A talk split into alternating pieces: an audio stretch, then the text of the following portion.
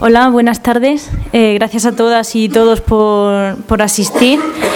Eh, Viento Sur organiza esta tarde este foro titulado Antagonismos y Contrapoderes, Estrategias para el ciclo postelectoral. Y tenemos en la mesa, los voy a presentar por orden de intervención, a Brais Fernández, eh, militante anticapitalistas y miembro del Consejo Editor de Viento Sur, eh, a Jesús Jaén, del Movimiento Asambleario de Trabajadoras de, de Sanidad, MATS, a Laura Barrio, de la Asamblea de Vivienda de Usera, y por último Pablo Carmona, concejal de Ahora Madrid. Eh, os explico un poquito cómo vamos a repartir los tiempos. Cada uno tendrá 15 minutos de intervención, las harán seguidas. Después se abre un tiempo para que podáis hacer preguntas, sugerencias y aportaciones. Y después cada uno tendrá 5 minutos de réplica eh, y se cerrará el foro. Así que bueno, yo ya no entretengo más y doy paso a Bryce.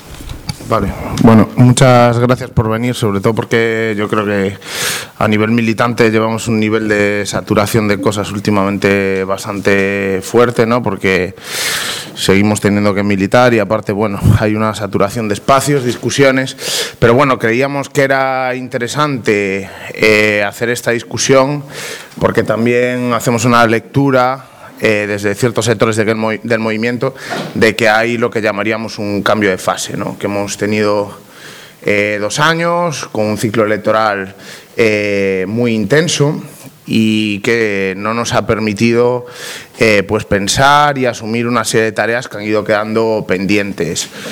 Entonces, la pregunta fundamental que nos lleva a plantear este foro es ¿por qué después de un ciclo de luchas tan fuerte como fue el movimiento 15M y de un ciclo institucional donde hemos avanzado objetivamente tanto, no hemos sido capaces de revertir todo lo que el neoliberalismo eh, aniquiló.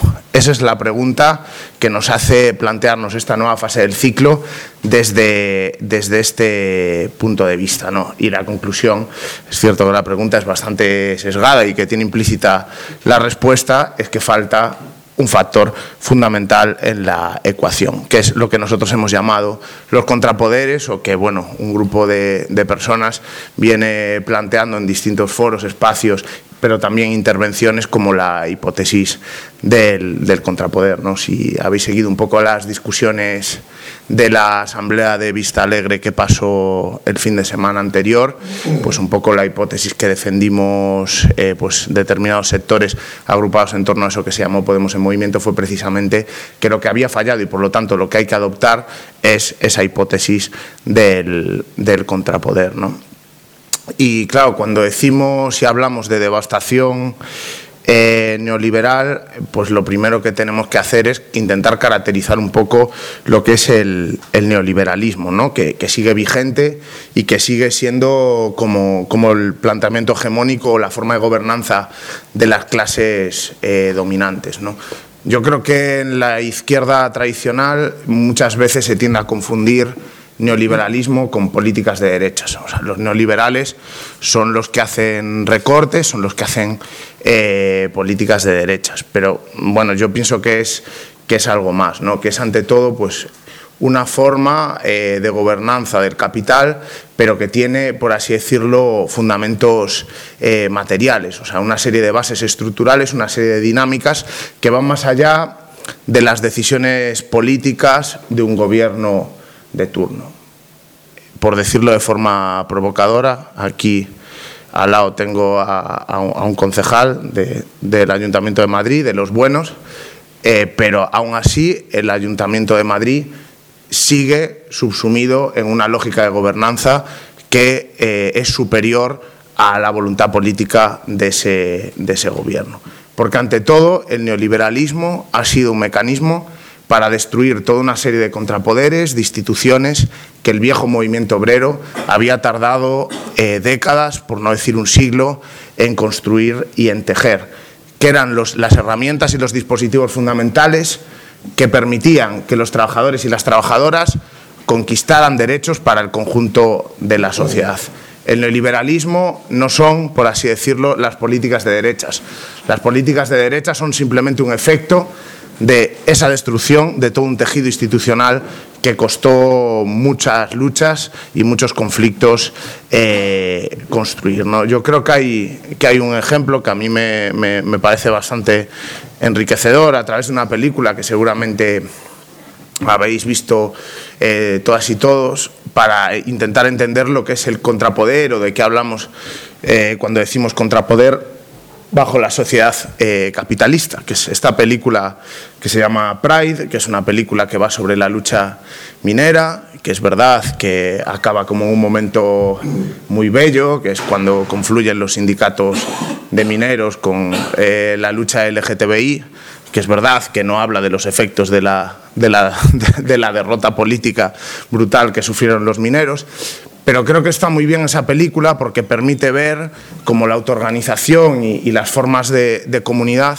consiguen una serie de contrapoderes que son capaces, pues, como de oponerse a, esos instintos depredadores y aniquiladores del capitalismo. En primer lugar, lo que tenían eh, los mineros, y no solo los mineros, ¿no? sino toda la comunidad minera, ¿no? porque muchas veces se tiende solo a ver a, la gente minero y no, y no ver todo lo que se tejía a su alrededor. La película está muy bien porque también expone esas relaciones de comunidad y el papel eh, que tienen las mujeres, por ejemplo, en, todo eso.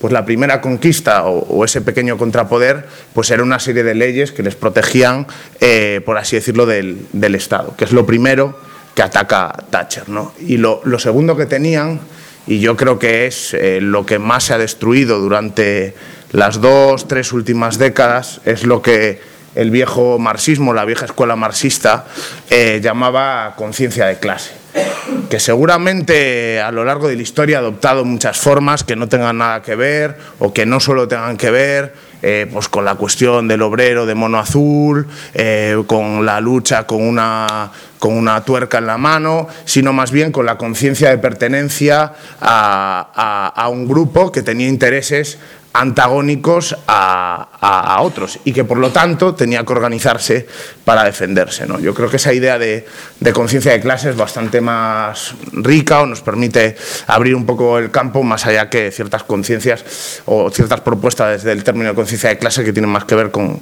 el, con el, sindicalismo. ¿no? Y luego hay una tercera cuestión que es la cuestión de la organización. ¿no? Toda esa conciencia de clase se encarnaba en dispositivos materiales. O sea, las ideas están muy bien, pero los mineros cuando tenían que salir tenían un sindicato que les, que les llamaba la lucha, tenían locales, tenían dinero, tenían sus propias finanzas y tenían sus propias armas para confrontar con el capital, ¿no? para articular ese antagonismo eh, de forma muy concreta y también muy contundente. ¿no? Está claro que no se trata de hacer un fetiche de, de, la violencia obrera ni nada por el estilo, sino bueno, reflexionar, eh, como siempre, pues todos esos dispositivos de conciencia se tienen que traducir en, en organización. ¿no? Y a día de hoy, eh, bueno, como planteamiento preliminar, decir que en, mi opinión no se trata de, reconstruir nada.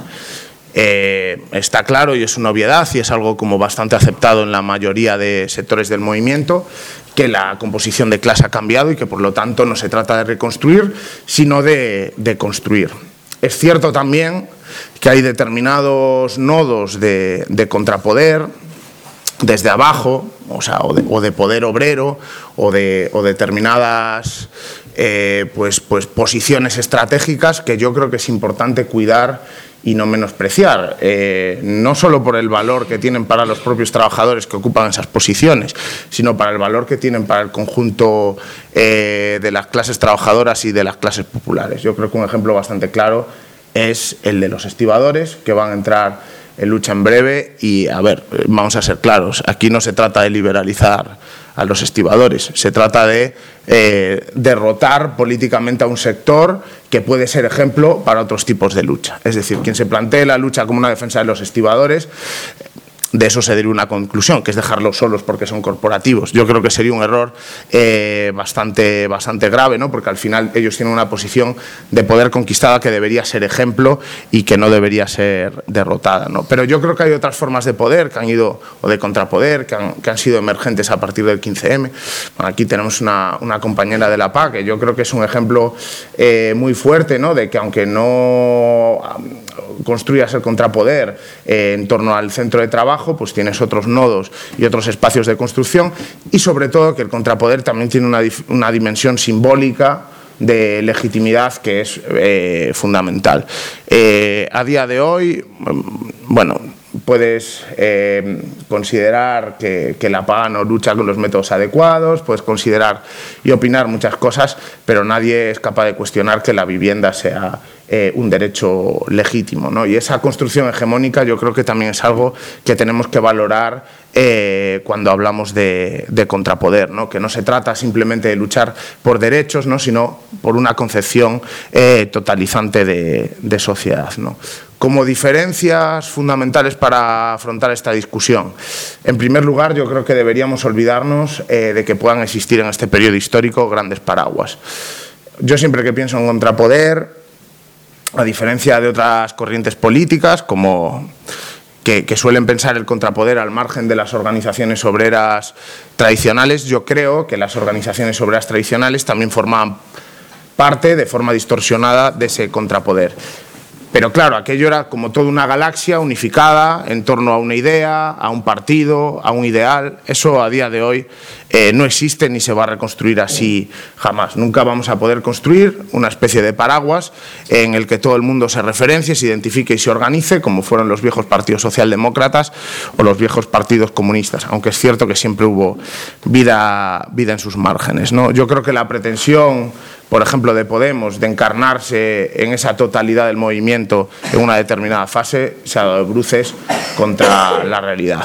Eh, una cosa como Podemos está muy bien, pero hay cosas en el movimiento que son irreductibles a la forma partido. Y ya lo puedes intentar de una y otra forma, que al final eh, vas, eh, vas a fracasar. ¿no? Entonces yo creo que ahí, pues esa relación entre esos contrapoderes emergentes, en esas formas de organización eh, tan diferentes que surgen, la tarea pues no es tanto tratar como de agruparlas en una especie de paraguas unificador, sino tratar de construir lo que Gramsci llamaba centros de anudamiento, ¿no? es decir, una serie de espacios o de convergencias siempre temporales, nunca, nunca permanentes, pero que sean capaces de ser efectivas en los momentos de lucha. Pongo un ejemplo de, lo, que, de lo que es esa falta de, de centros de anudamiento, que creo que es, por ejemplo, la última huelga de telemarketing, donde todo el mundo agitó por redes sociales y luego en la concentración estaban los trabajadores eh, solos, es decir, esa falta de solidaridades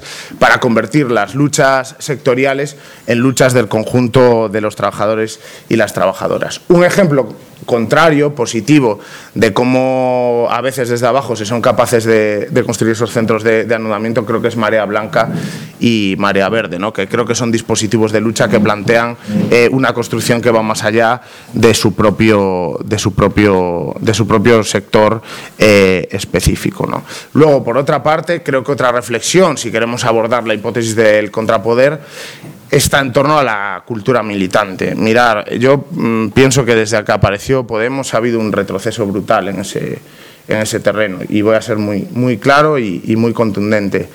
Esa idea de que irse al barro es irse a las instituciones es una tomadura de pelo, es un insulto directamente. Irse al barro es irse a construir pacientemente dispositivos en los barrios. Eso es darle completamente la vuelta a la tortilla, como si estar en la institución fuera una especie de sacrificio, algo muy doloroso, que eres una especie de mártir. No. Y eso ha generado una cultura política en el movimiento basada fundamentalmente en despreciar a unas formas de militancia que son fundamentales incluso para que el propio Podemos eh, siga existiendo, porque es lo que abre el campo social eh, y la, famosa ventana de oportunidad para poder eh, hacer otras cosas. ¿no? Entonces, yo pienso que si nos queremos plantear en serio la llamada hipótesis del contrapoder, lo primero que deberíamos es empezar a cambiar nuestros, nuestros hábitos militantes. ¿no? Por decirlo de forma también provocadora, lo que necesitaríamos es una gran revolución cultural en, en el seno del movimiento ¿no? y empezar a valorizar pues, otros, otros trabajos que muchas veces están invisibilizados pues, por esta lógica cultural posmoderna, de la competencia, del figurar, de las redes sociales, eh, etcétera, etcétera. ¿no? Mecanismos materiales. Eh, yo creo que eso es otro factor importante. No se trata ni mucho menos de idealizar a los movimientos sociales. Cuando hablo de movimiento no hablo de, de, movimientos sociales. Los movimientos sociales, muchos de ellos están tan podridos como las lógicas de partido, con sus egos, con sus sectillas, con sus miserias. Eh, de lo que hablo más bien es de toda esa conjunción que una por una no vale nada, pero en su totalidad es lo que, lo que impulsa y presiona y abre la posibilidad de cambio. ¿no? Y con la transferencia de recursos me refiero que yo creo que, que tenemos que empezar a pensar en cómo transferimos pues, toda esa serie de recursos que se han conquistado en el plano institucional hacia abajo. Es decir, hasta ahora Podemos ha sido como una especie de cosa que lo absorbía todo, Podemos o los municipalismos o todo el terreno institucional, ¿no? Tenga el nombre que tenga, que lo absorbía todo sin dar demasiado eh, a cambio. ¿no? Yo creo que tiene que haber o empezar a haber una proactividad y también una cierta, bueno, un, cambio de costumbres por parte de, los movimientos en pedirle cosas a, a Podemos, pero pedirle cosas concretas. O sea, me refiero a pedirle, por ejemplo, dinero. Es decir, dinero para que en vez de tener 200 liberados en Princesa, pues un movimiento social pues pueda desarrollar una serie de campañas o abrir un local en un barrio sin necesidad de comprometerse con, el partido. ¿no? Y yo creo que Podemos es lo suficientemente débil como para ser permeable a esa serie de, de, demandas. ¿no? Eh, bueno, como ya no me queda más tiempo, bueno, luego discutiremos un poco más, pero me parece que también sería importante reflexionar en esta discusión sobre la cuestión de clase, ¿no? porque es verdad que el 15M plantea una determinada marco de lucha, que son los barrios, las ciudades o, las metrópolis o los pueblos en, en otros casos, pero yo creo que falta falta que tengamos un plan, una estrategia para ir cercando y penetrando poco a poco en los centros de trabajo. ¿no? Mao lo decía que bueno, a veces había que ir del campo a la ciudad, nosotros hemos empezado por los barrios, pero tenemos ahí un tope que no somos capaces de, de, romper, ¿no? Y yo creo que es, bueno, bastante evidente que en el mundo capitalista el trabajo no es como una cuestión secundaria. Eh, la mayoría de la gente pasa su vida trabajando, ya sea dentro de un centro de trabajo o las mujeres con, con los trabajos de, de, cuidados o otro montón de cosas que producen eh, riqueza social. Eh, si no somos capaces de buscar nuevas formas de militancia y de generación de contrapoder en esos espacios, yo creo que todo lo que estamos representando en la esfera política eh, va a valer de bastante poco. Bueno, y luego en la, en la discusión, en el debate, pues podemos profundizar un poco más sobre esta pregunta, porque, bueno, lógicamente, pues en 15 minutos eh, da tiempo a lo que da.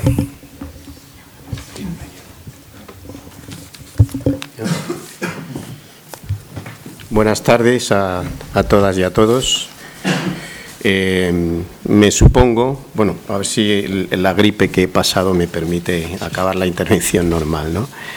Eh, supongo que cuando se nos invitó a nosotros, a la gente del MATS, Movimiento Asambleario de Trabajadores de la Sanidad, era sobre todo para que intentáramos aportar a este debate eh, nuestra experiencia, tanto en la Marea Blanca, que es de sobra conocida por vosotras y por vosotros, como Mm, la experiencia, yo creo, pues de un tipo de sindicalismo que se ha empezado, que todavía ni, muchísimo menos es mayoritario ni es hegemónico en el movimiento sindical, pero que se ha empezado a desarrollar en algunos márgenes del movimiento.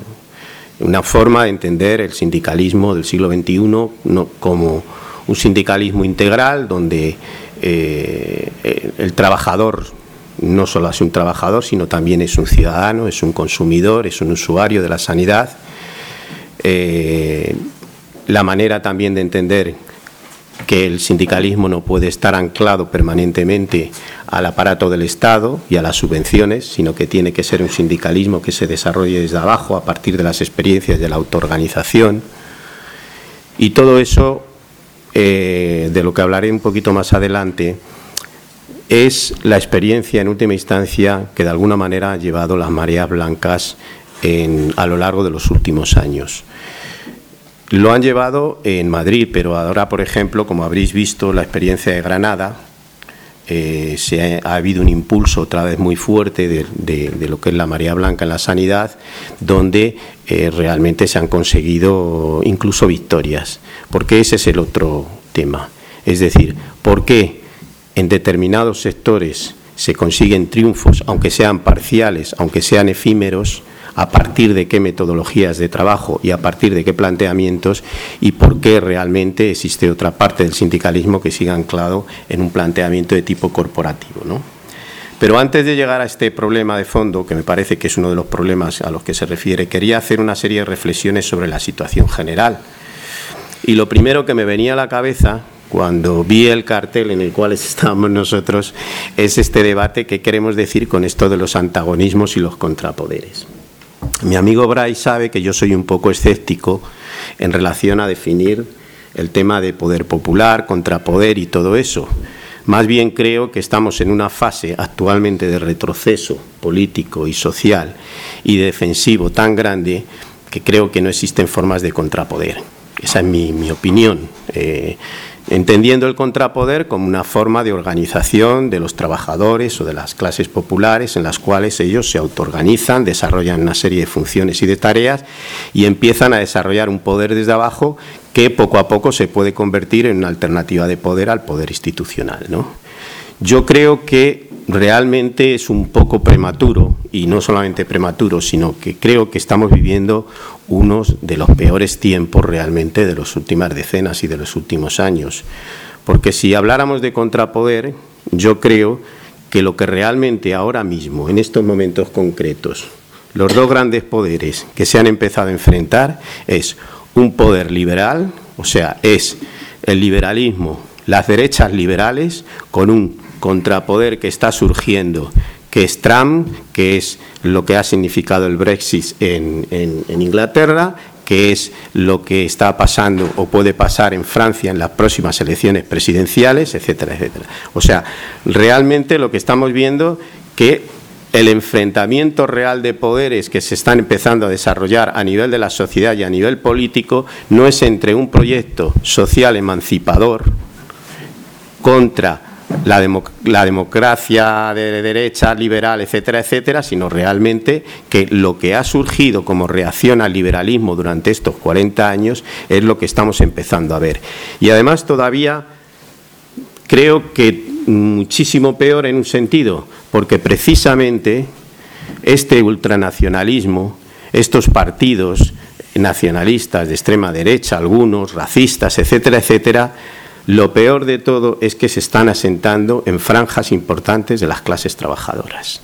Y esto es algo que nos tenemos que hacer ver. Es decir, ¿cuál es la razón por la cual la socialdemocracia, que ha abandonado todo tipo de posiciones, pero también una determinada izquierda que ha defendido una serie de valores, no sabe o no quiere o no puede realmente penetrar sobre estos sectores de las clases trabajadoras. Y esto es muy importante porque eh, realmente yo creo que una de las grandes batallas que se van a librar los próximos años van a estar ahí, en estos sectores. En algunos momentos se han librado grandes batallas en las clases medias, en las élites dominantes, etcétera, etcétera. Pero el terreno donde se van a librar las grandes batallas, me parece, en los próximos años, van a ser precisamente ahí.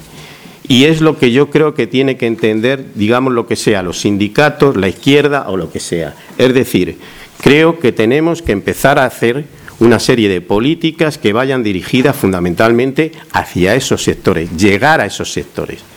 Por eso, por ejemplo, a mí me parece que el conflicto de los estibadores va muchísimo más allá de lo que es un conflicto gremial.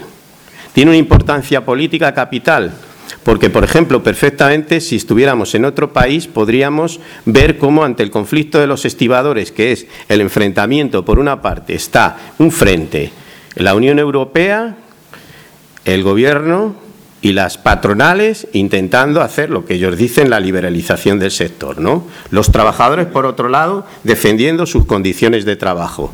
Sería muy fácil que en un país, por ejemplo, como Francia, el partido de Le Pen saliera a defender los derechos de los trabajadores frente a los burócratas o tecnócratas de la Unión Europea, frente al propio Estado y frente a las propias empresarios. Porque ellos tienen una demagogia populista, una demagogia eh, dirigida a las clases populares es ahí donde se van a librar las grandes batallas. Y el conflicto de los estibadores tiene en ese sentido una, importancia capital que va muchísimo más allá de los 6.150 trabajadores que van a luchar por defender su puesto de trabajo y sus condiciones laborales. El conflicto de los estibadores es un enfrentamiento no solamente de clases, sino un enfrentamiento político y que nosotros le tenemos que convertir en político de izquierdas no en político de extrema derecha ni en político. Tenemos que convertirle y darle la vuelta al planteamiento. Por eso es tan importante que la izquierda se moje y los militantes de izquierda. Ahí me alegró ayer muchísimo ayer ver un, Twitter de, aparte de anticapitalistas, por supuesto, eh, pero ver un Twitter de Pablo Iglesias que sale en defensa de los puestos de trabajo y de los derechos de los estibadores, porque creo que va a ser muy importante la posición que tome Podemos concretamente respecto a ese tema creo que va a ser muy, muy importante.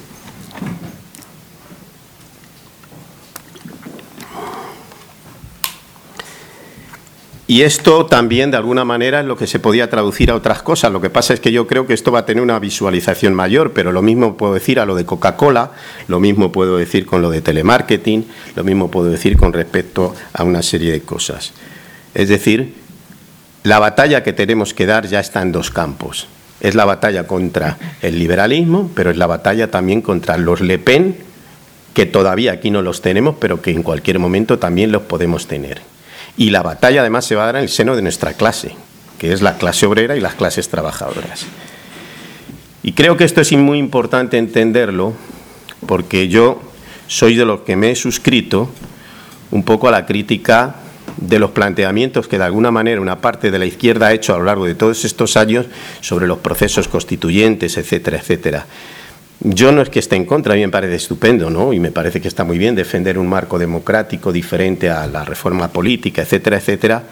Pero yo creo que uno de los grandes fallos que ha tenido la izquierda, el conjunto de la izquierda a lo largo de estos años, es el olvido de la cuestión social. Y ya no digamos los últimos dos o tres años con respecto a Podemos. No es el olvido de la cuestión social por la defensa de un proceso constituyente, sino por la defensa del tema de las instituciones directamente.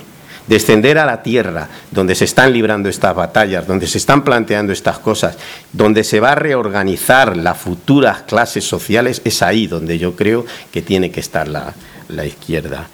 Porque yo creo que al mismo tiempo estamos en una situación de profundo retroceso, no solamente aquí en este país, sino a nivel internacional. De alguna manera, el otro día estaba repasando unas cosas de uno de mis historiadores preferidos, que es Thompson, y hablaba del siglo XVIII como la sociedad de una sola clase. Una clase que era la aristocracia, me refiero a la Inglaterra del siglo XVIII, una clase eh, aristocrática, la nobleza, organizada, con conciencia, potente, con planes, etcétera, etcétera, y por debajo de todo eso un montón de clases populares desorganizadas, estamentos, los sectores plebeyos, etcétera, etcétera.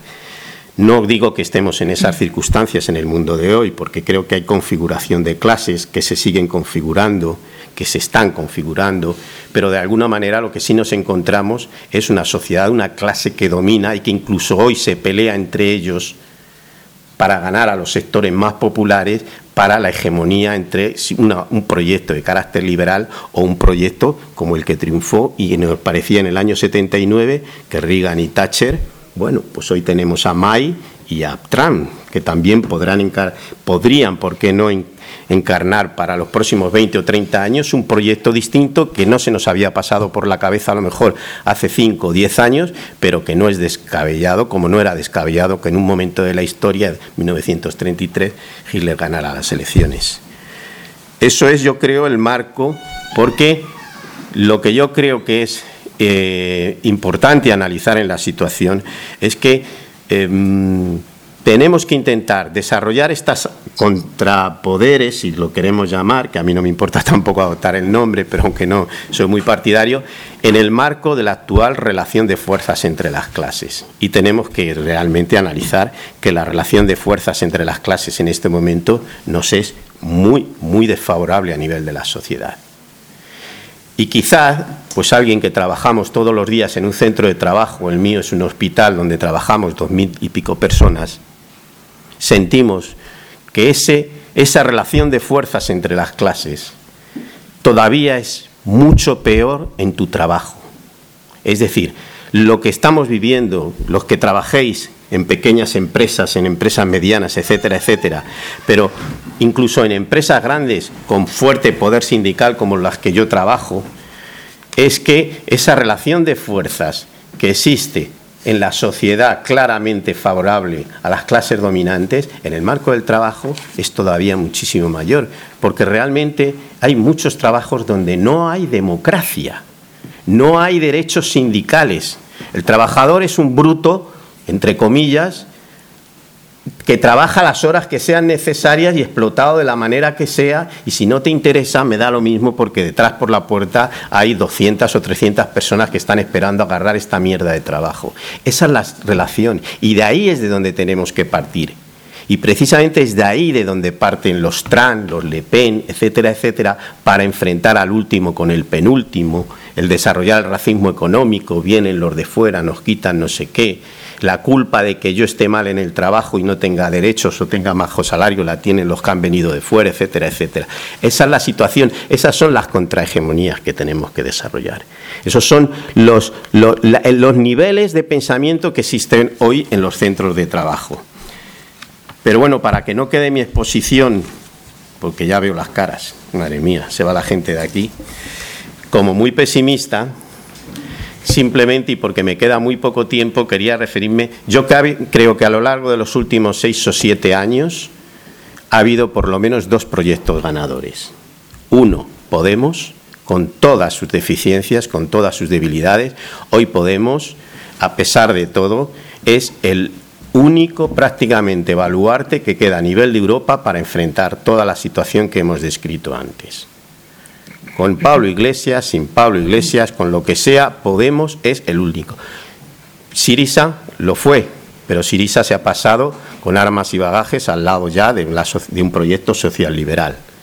No sé si en algún momento eso tendrá un punto de retorno hacia otra situación, pero lo que está claro es que hoy en Europa Podemos, y en cierta medida me imagino que también el Bloco en Portugal, son de los pocos proyectos. En ese sentido yo soy optimista con respecto a Podemos. Es muy importante que haya un partido como Podemos para la huelga del día 20 de los estibadores, porque es un altavoz, porque es una trinchera, porque es una barricada política. Y en segundo lugar, Creo que también es muy importante la experiencia de las mareas, a las cuales no me voy a poder desarrollar demasiado. Creo que las mareas han marcado la posibilidad que no estaba planteado en el calendario en los años anteriores de que se sale a la lucha de otra manera, desde abajo, con la autoorganización y se gana. De que los conflictos se pueden ganar perfectamente y se pueden perder, aunque lo hagas muy bien. A veces tú haces un gran partido y lo pierdes y a veces haces un mal partido y lo ganas, pero en, líneas generales hay que jugar bien para ganar ese partido. Y en el caso de las mareas yo creo que es otra forma ahí de, de esperanza. Y creo que ahí se plantea, para terminar, porque no me va quedando tiempo, lo que comenzaba al principio. Nace y puede nacer y ya le tiro el guante a Carmona, porque yo hice hace poco un artículo en Viento Sur que se llamaba El trabajador de la ciudad, y después leí el de Pablo Carmona, que era igual que el mío. Entonces nos tenemos que poner de acuerdo porque hay que intentar, de alguna manera, que la gente del match, con la gente vuestra, con otra gente, empecemos a desarrollar un tipo de sindicalismo del siglo XXI, que no es un sindicalismo solo para ver los problemas laborales, sino que tiene que ver con un planteamiento integral de cómo se defiende un modelo, cómo se defiende una sanidad, cómo se defiende no solamente al trabajador que está contigo todos los días ahí, te viene a preguntar qué pasa con mi carrera profesional, sino también a ese usuario que le están subiendo el copago o que el hospital le está impidiendo que, por ejemplo, le hagan una prueba y está en una lista de espera. Ese es el sindicalismo que nosotros estamos haciendo en el MAS, es el que queremos hacer. Y al mismo tiempo un sindicalismo que no renuncia a ningún aspecto, es decir, es laboral, es social, pero también es político. Nosotros estamos trabajando con los, con, los, compañeros de Podemos, estamos trabajando con Carmen San José, estamos trabajando con, la, con, los diputados de la Asamblea de Madrid, hemos hecho encierros donde hemos dicho que Pablo Iglesias ha venido al 12 de octubre y ha venido con, allí para, para eh, eh, eh, digamos, denunciar la situación que estamos viviendo en la sanidad, es decir, es un sindicalismo distinto. No es qué hay de lo mío, qué es lo que yo puedo sacar, sino es un sindicalismo de que toda la sociedad en su conjunto tiene que avanzar. No es diluir el carácter de clase del sindicalismo, es potenciar en una sociedad nueva del siglo XXI el carácter de clase con nuevos aliados. Nada más, gracias.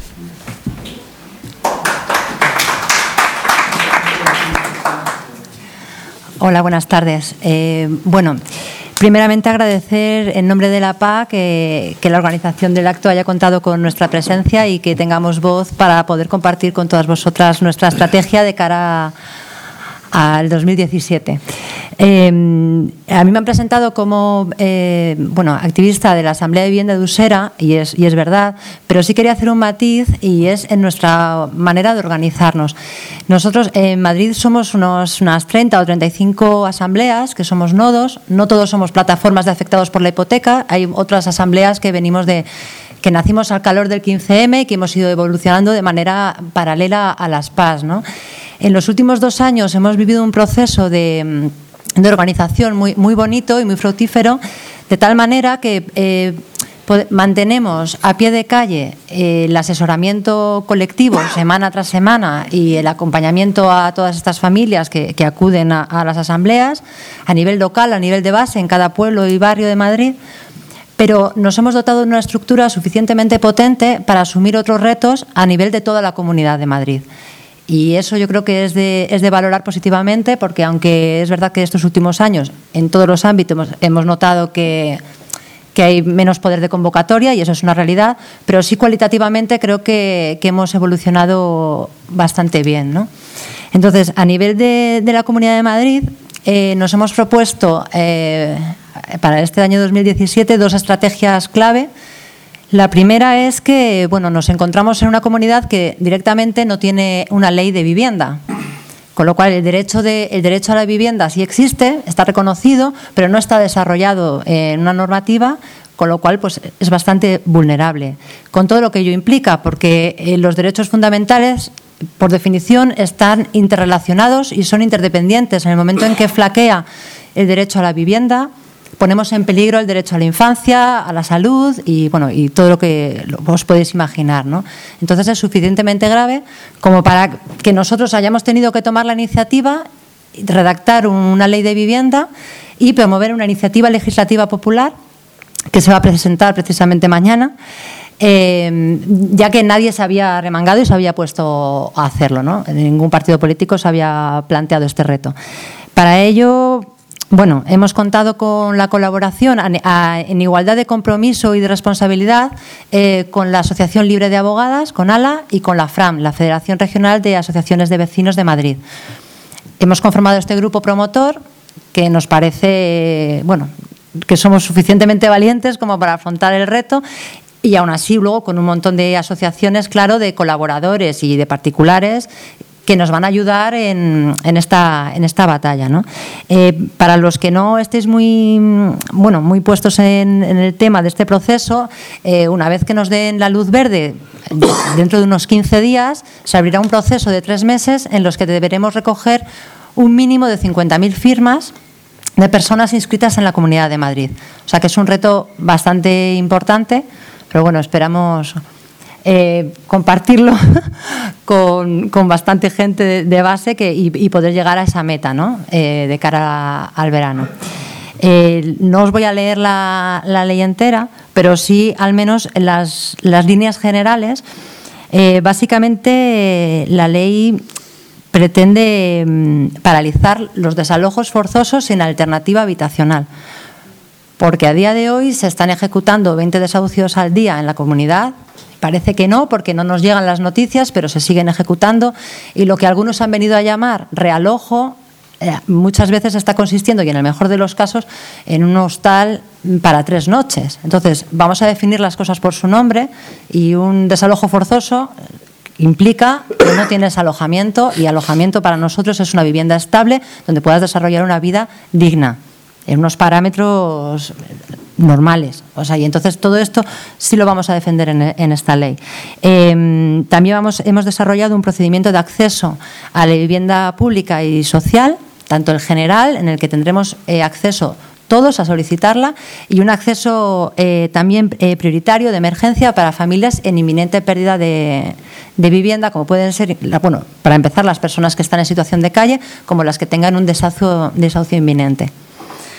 Luego, y para mí, a mi modo de ver, el punto más importante será el de la prevención del uso antisocial de la vivienda. Em, que yo lo llamaría directamente pinchar la burbuja. O sea, vamos a intentar que esas 250.000 viviendas que tenemos en la comunidad vacías y que están que las mantienen eh, fuera del mercado de la vivienda para ir inflando el precio del alquiler y que eso ya lo estamos viviendo, vamos a intentar, mediante unas medidas que hemos diseñado, incluirlas otra vez en el, en el mercado ¿no? y que la vivienda sea que tenga su uso social y no, un bien de consumo inaccesible para muchas de nosotras. Y luego los últimos puntos serían la garantía de protección como consumidores, para lo cual se creará una agencia que investigue y persiga las acciones, las prácticas abusivas en materia de vivienda, todo el tema de alquileres y tal. Y, y, luego, como no puede ser de otra manera, la garantía de los suministros básicos para que la gente pueda vivir en unas condiciones dignas al margen de pagar el alquiler. ¿no? Esa sería un poco la primera parte de, nuestra estrategia para, este año. Pero más allá de la legislación, que evidentemente es imprescindible, porque sin ella no, podríamos hacer efectivo el derecho a la vivienda, y así lo consideramos, hay un tema que nos alarma mucho y al que le hemos dado muchas vueltas, y es el tema de la ideología que está sustentando las políticas actuales de vivienda. O sea, a ver si, soy capaz de, explicarme. Eh, la coordinadora hemos hecho esta reflexión para empezar porque lo estamos viviendo en nuestras propias carnes, en nuestras propias familias, que las consecuencias de la crisis no las estamos pagando todos por igual. O sea, hay una desigualdad terrible en cuanto a, las consecuencias de, la crisis. Eh, esta desigualdad destroza familias, cercena sus posibilidades de futuro y, mucho más, de, incluso de los jóvenes, que hay toda una generación en el limbo porque no, se puede independizar, no puede seguir su ciclo vital de vida en la, edad en que se independiza o en la, que asume la, maternidad. ¿no? O sea, todo eso se está viendo afectado por el tema de la vivienda y, que, y es un sistema de provisión de vivienda que está excluyendo, o sea, centrifugando continuamente personas eh, a, los límites de, la, sociedad. ¿no? Y esto nos escandaliza, sobre todo porque creemos que se sustenta, en, se legitima este sistema en una criminalización de las propias familias que sufren esta exclusión. Y esto nos duele especialmente y, es por este motivo que, que no vamos a permitir que se siga considerando a las personas que están pagando con su vida en muchos casos eh, la crisis, eh, que se les persiga acusándoles o culpándoles de, su propia, de sus propias circunstancias. ¿no? nos parece una barbaridad. Y entonces vamos a, la de la mano de la ILP, de la Iniciativa Legislativa Popular, vamos a emprender una campaña eh, que se va, se va, a llamar La vivienda no es delito, recuperando un derecho, y que va a tener como protagonistas pues, a todas las personas que han, se han visto en la necesidad de recuperar una vivienda vacía para poder desarrollar allí su vida, poder eh, tener un, hogar. Esta campaña tendrá eh, una serie de vídeos pues, con testimonios y luego también eh, mostrará la manera en que nosotras vamos apoyando estos procesos de, ocupación y de qué manera mm, autotutelamos nuestro derecho a la vivienda y luego hemos desarrollado un, libro que bueno que presentaremos también dentro de un par de semanas en el que mm, que hemos tratado de ver la ocupación con un cambio de enfoque, para empezar, en el que la ocupación no se trata como un problema, sino como una consecuencia de las políticas de vivienda. Y partiendo de este enfoque diferente, hemos contemplado estas circunstancias desde cuatro, cuatro puntos de vista, que os resumo muy brevemente. Eh, para empezar, desde el contexto económico, eh, digamos, sería eh, ver la ocupación desde arriba, desde la, economía vista desde arriba, todo el tema de la, de la estafa hipotecaria, la especulación y de todos los desalojos que han tenido lugar en, la, en la Comunidad de Madrid sin realojo. El segundo punto de vista sería la economía a pie de calle, desde las familias, todo el proceso de empobrecimiento que estas familias están sufriendo. Y para ello nos hemos basado en un estudio desde la perspectiva de la sociología económica, unas entrevistas personalizadas a 33 familias en profundidad para ver eh, todas las circunstancias que, conlleva vivir ocupando y el deterioro personal y familiar que ellas han venido viviendo.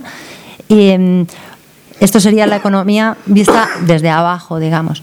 Un tercer capítulo estaría dedicado eh, a la criminalización institucional para empezar desde bueno desde la propia agencia de, vivienda social hasta lo bueno la judicatura y, todas las instituciones van a tener ahí su mención especial y, como no puede ser tampoco también para los medios de comunicación que van promoviendo y sosteniendo esta ideología y por último un capítulo precioso, que es donde nosotros nos, hemos recreado un poco, porque es donde sostenemos nuestra, nuestra postura, que es el de la legitimación de la ocupación. ¿Por qué defendemos que ciertas familias ocupen? ¿Quién ocupa y por qué? Entonces, eh, la idea general y principal de este capítulo sería que defendemos la ocupación como medida de emergencia, pero en ningún caso lo vamos a tolerar como una solución estable y a medio plazo que, es lo que está ocurriendo ahora mismo, que por la inoperancia o por la inacción, pues la gente se ve, se ve en, la, necesidad de ocupar y entran en un bucle ¿no? de, realojo, de ocupación y, es una espiral de exclusión que, no, que, queremos, que, queremos parar. ¿no? Y por último, eh, la campaña eh, concluye, o sea, concluye con una serie de recomendaciones y, luego haremos la, tarea de llevárselo en persona a cada una de las instituciones, pues tanto al, Gobierno estatal como autonómico, municipal, al Colegio de Abogados, a la Fiscalía de Madrid, a, los jueces y a los medios de comunicación. Y bueno, pues entre la ILP por un lado y la campaña de, bueno, de reconocimiento del derecho a la vivienda a nivel un poco ideológico, político, pues yo creo que con esto vamos a estar entretenidas por lo menos hasta el verano, ¿no? Entonces, de todas maneras, si, tenéis interés en conocer más a fondo cualquiera de las dos cosas, pues lo, os lo pasamos por, por correo electrónico o lo veréis por Twitter o tal. Así que hasta aquí.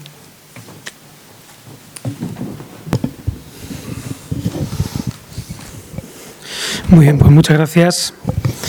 Y bueno, yo voy a, retomar un poco la, primera parte que, también trataba Bryce, o sea que voy a dar por bueno la primera parte del título de, la charla, que es el ciclo postelectoral. Es decir, es importante remarcarlo porque quizá podríamos plantearnos, como, como se ha hecho en las intervenciones anteriores, sobre todo en la última, que no es necesario eh, pensar esa fase postelectoral y que hay movimientos, como ha sido el propio movimiento de vivienda, que es interesante estudiar cómo ha sido capaz de sobrevivir a esos embates de, un ciclo donde todo se concentra en, la, en, lo institucional, la representación política, en la participación en las, instituciones.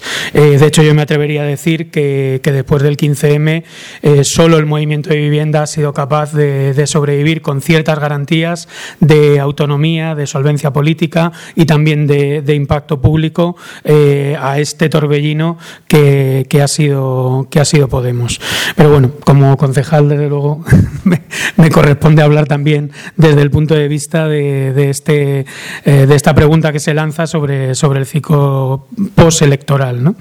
Cuando se habla de ciclo postelectoral, yo creo que nos estamos refiriendo, y sobre todo habiendo tenido eh, Vista Alegre 2, al, al momento en el que nos estamos enfrentando, que es que todas las dinámicas de primarias, de participación institucional, de debate sobre la herramienta política, política, sobre en qué elecciones se participa, en qué no, de qué manera, en qué modo, que ha ocupado las cabezas de, miles de personas. Cuando digo miles, pues eh, solo para que nos hagamos una idea, en el caso del Ayuntamiento de Madrid hemos entrado, por decirlo así, a participar pues en torno a 500 o 600 personas de los movimientos, de los tejidos, es decir, un capital humano puesto al servicio de este eh, asalto, como quisimos eh, determinar, que es importante visualizarlo porque supone un impacto sobre las redes militantes, sobre el tejido social y sobre nuestras eh, capacidades y, puntos de, organización. Esto es importante también a la hora de, analizar, yo creo que eh, tomando Vista Alegre 2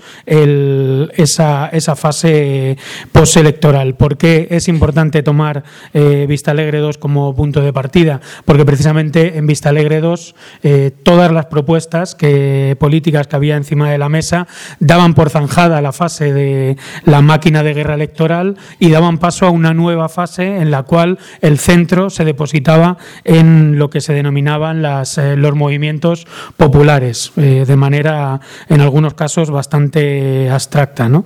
Extraigo del documento de, de Rejón, por ejemplo, una organización apelando a Podemos como una organización democrática y popular, distribuida, territorializada, feminizada, compleja y capacitada para gobernar nuestro país. Nada más y nada menos, una especie de un Podemos panóptico que es capaz de, de gobernar prácticamente el conjunto del tejido activo que tiene a su, a su alrededor. Y por lo tanto yo creo que es importante detenernos en este, en este punto, eh, por lo mismo que, que se estaba explicando antes, ¿no? porque de algún modo dentro de este proceso de cambio el papel de Podemos, queramos o no, tiene eh, un peso específico muy importante y es un actor eh, muy relevante.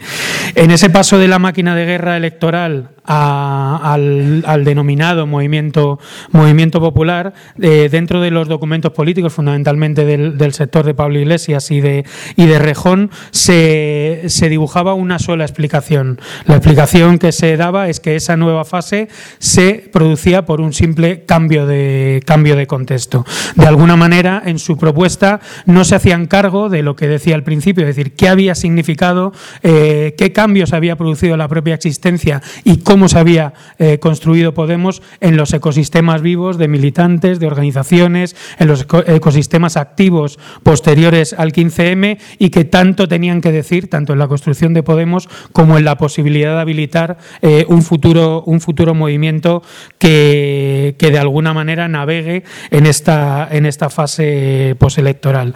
Por eso me parecía interesante añadir a esa explicación, que yo creo que era bastante unívoca y que de algún modo es la que recogía el documento de, Podemos en movimiento, al menos otras dos cuestiones que, venían a dar, no solo añadir, sino a desbordar esa, esa explicación de una simple cambio de fase. Antes tocaba la máquina de guerra electoral, ahora toca el eh, movimiento popular. Prácticamente eh, nos daban con esa, con esa idea una, una cierta imagen de decreto, ¿no? Podemos decreta que a partir de ahora tocan los, eh, los movimientos, como si fuese eh, un todo que a toque de corneta hace mover eh, hacia un lado o hacia otro las fuerzas sociales, no solo que están dentro de Podemos, sino también las que las hicieron, le hicieron posible y las que le siguen haciendo posible a día de hoy. Por lo tanto, yo creo que ahí había que, poner encima de la mesa dos cuestiones importantes que, que nos ayudarán a pensar ese ciclo postelectoral.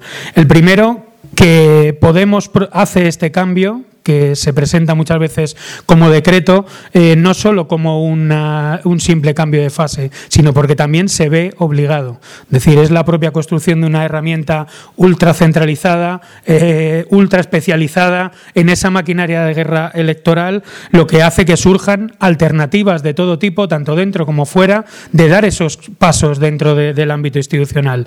Eso pasa dentro de Podemos, con caminos territoriales propios, como se abren en Andalucía o como se abren en, Asturias, se abre también y fundamentalmente en lo que fueron los procesos municipalistas, donde en muchísimas ciudades, sobre todo en las grandes, aparecieron nuevos liderazgos territoriales, tanto personales como colectivos, que obligaron a generar un tipo de municipalismo que en sus herramientas de asalto institucional eran radicalmente distintas a la maquinaria que había dibujado Podemos. El caso de las eh, primarias, primarias distribuidas, primarias abiertas, primarias con sistemas eh, ultraproporcionales, que primaban la diversidad en contra de los equipos ultra especializados y monocolor que, se habían dibujado en Vista Alegre 1. Eh,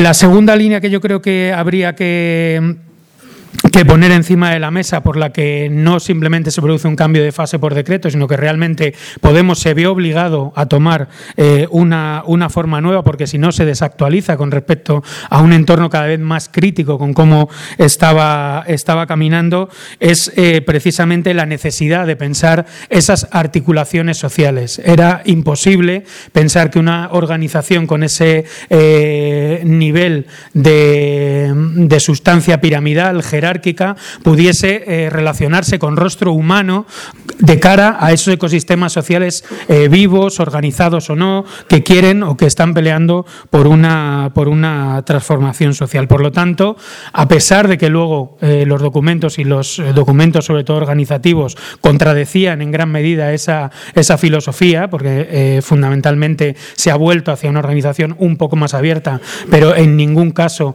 con forma permeable, con forma de, de, de mano tendida o de federación o de herramienta que se imbrica con esas eh, alianzas, alianzas sociales, eh, de algún modo esa, esa, idea es la que es la que yo creo que, se tiene que trabajar en el ciclo eh, postelectoral. ¿no? Es decir, el ciclo postelectoral fundamentalmente lo que tiene que hacer es construirse en ese sentido de, herramienta autónoma, antagonista y de generación de, contrapoder. ¿no?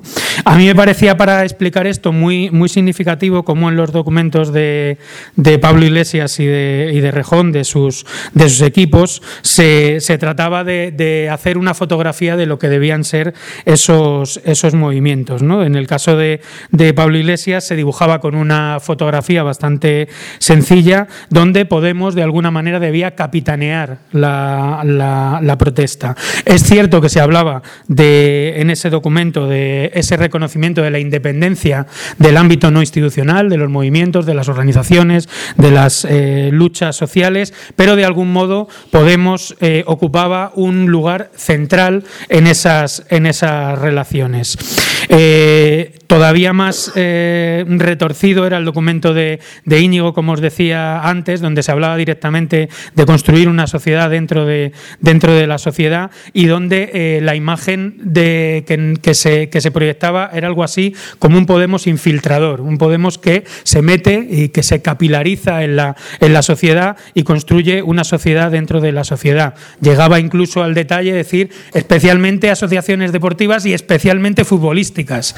No, o sea, no era una cosa que quedase nada al aire, sino como eh, si existiese esa capacidad desde, desde el aparato de partido, de en una suerte de neoperonismo, construir todo un tejido social que, que venía a su, a su favor.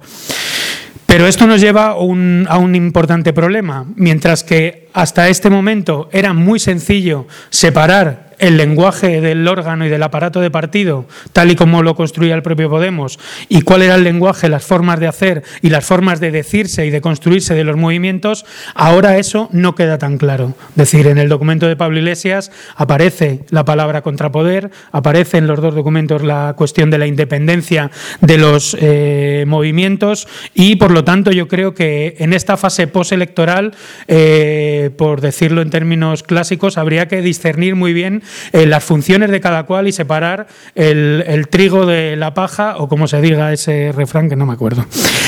Eh, en ese sentido, yo creo que, es importante, eh, por eso, tematizar dos, esos dos conceptos, el de autonomía oponiendo el concepto de autonomía al de independencia, ahora lo, explicaré, y tematizar de manera muy fuerte los conceptos de antagonismo y de contrapoder. ¿Por qué autonomía no es lo mismo que, independencia? Eh, desde mi punto de vista, eh, el concepto de, autonomía eh, no tiene, por decirlo, por decirlo así, esos rasgos que, simplemente separan un lado y el otro, sino que además eh, deposita el peso del hecho político en el afuera del ámbito institucional. Eso yo creo que a día de hoy es central, sobre todo en un momento en el que los movimientos sociales constantemente miran al ámbito institucional como su mecanismo único de representación. Es decir, existe la posibilidad de construir representación política sin la mediación partidista. Esa es una posibilidad que siempre tiene que quedar abierta, que siempre tiene que explorarse, que siempre tiene que trabajarse. Por eso es tan importante la PA, porque la PA no solo ha construido representación en torno a las negociaciones que haya podido establecer con uno y con otro partido, sino que ha generado sus propias portavocías, ha generado sus propios mecanismos de presión y ha generado su propia capacidad de autolegislar, de construir leyes, de hacer lo que se supone que solo pueden hacer los, los políticos. Ese hecho es fundamental porque lo que no se podría eh, consentir es que desapareciese ese campo de la autonomía de los movimientos y de repente el techo del movimiento eh, fuese sustituido, que es el momento de la representación, el cambio de ley, el cambio del contexto y de la correlación de fuerzas, fuese acaparado ese mecanismo de mediación por aparatos, eh, por aparatos de partido. Es decir, eso es algo que yo creo que es muy importante. ¿Y por qué es importante también el otro concepto, el de antagonismo? Porque yo creo que también en esa separación eh, Podemos está jugando, y eso Pablo lo hace mucho, con un lenguaje de carácter muy liberal. Es decir, es muy habitual escucharles la idea de la separación de poderes y de la rendición de cuentas. Mientras que eh, el concepto de antagonismo no es exactamente esa, esa relación de dentro-fuera, de yo te rindo cuentas y tú me preguntas o me criticas, sino que realmente se trata de, eh, de, un proceso en el que desde, desde el inicio se reconoce que hay una contradicción entre el dentro y el afuera. Se reconoce esa idea que Podemos y todas las personas que estamos en la institución tenemos que reconocer que el ámbito institucional, institucional encorseta, quita imaginación, quita margen de maniobra, quita capacidad de acción y que es el afuera el que tiene que instituir una nueva relación política, una relación de fuerza que es antagónica, que no es complementaria, que no es subordinada, que no es cooperativa, es antagónica. Son dos cosas, dos campos de lo político absolutamente y radicalmente, y radicalmente distintos. ¿no? Y ya para terminar, lo que ya, no, ya me quedaba la mitad solo. Eh, todo esto en qué, en qué se focaliza, en, esa idea de pueblo, ¿no? en esa idea de, clase. Eh, pero a día de hoy, como, como se señalaba antes, el problema central es que hay que construir la lucha de clases sin clases. Es decir, no es que no existan las clases sociales, estas que abrimos en los libros, hacemos unos cuadrantes y cada uno cumple su función obrera, su función patrona, su función, sino no existe clase en el sentido profundo de una experiencia colectiva de clase. Es decir, existe, eh, existe el ataque neoliberal sobre eh, la forma eh, del trabajo actual, que se compone fundamentalmente de precariedad y por lo tanto de experiencias diversas, fragmentadas y heterogéneas de esa, de esa explotación y nuestra, eh, nuestra labor es revertir esa experiencia fragmentada. Es decir, ese es el hecho central por los cuales los dispositivos de sindicalismo social eh, van a ser determinantes en, en, esta nueva frase, en esta nueva fase.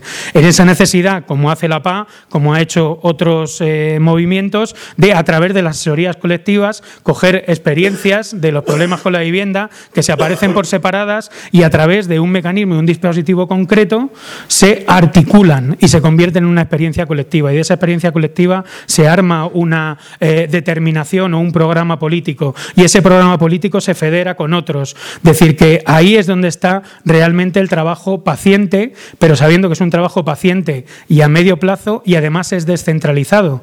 Esto es, no va a poder venir ningún organismo centralizado que por decreto imponga que tenemos que hacer eso, porque va a depender de qué mecanismos decidamos que son los prioritarios, dónde están los problemas, servicios públicos, estibadores, telemarketing, vivienda, centros sociales, en esos dispositivos que tienen una función política fundamental, que es reagrupar esa experiencia fragmentada y dotarla de una dimensión colectiva y iba a decir si Dios quiere, pero no, aquí creo que eso no toca, política. Es decir, que ese es el, yo creo que esa es la, esencia de cuando se habla de, de, sindicalismo social, estamos hablando de eso, de un sindicalismo que va más allá de la fragmentación corporativa, que va más allá también de, la, de los sistemas de representatividad parlamentaristas que hay en el ámbito, de, en el ámbito del trabajo y que se dirige precisamente a reconstruir esa, esa experiencia colectiva que en forma comunitaria, en forma de discusión, eh, intentamos que tome una dimensión política. Yo he estado varios años trabajando en la PA y antes en, las oficinas de derechos sociales, cuando se montaron los puntos de información de vivienda, y justo el problema que tiene el sindicalismo social son esas dos fases. El primero, la capacidad de encontrar un dispositivo que agrupe esa experiencia fragmentada, y la segunda, que una vez agrupada y colectivizado el problema, se gane una dimensión política. En ese camino muchas veces te quedas o en el grupo de autoayuda si te quedas en la primera fase o eh, atrapado en una falta de dimensión estratégica si te quedas en la segunda. Pero ahí es donde yo creo que es donde se va a jugar eso que, de manera... Eh, pedante, yo creo que ya incluso el término de tanto usarlo ha quedado pedante en ese concepto de pueblo que nosotros diríamos esa reconstrucción de esa experiencia colectiva de clase. ¿no? Bien, pues gracias por las intervenciones. Eh, con todas estas cuestiones que han ido surgiendo y con otras que surgirán ahora, abrimos un espacio para, vuestras intervenciones. Antes de empezar, de empezar, voy a pasar una hoja donde os podéis añadir en mayúscula, por favor, para recibir información de, de Viento Sur. Y aquí tenemos ¿Lo, lo voy pasando yo el mío? Sí, sí, yo te ayudo. Si no, luego cojo, gracias. Y pidiendo palabra y os paso el micrófono.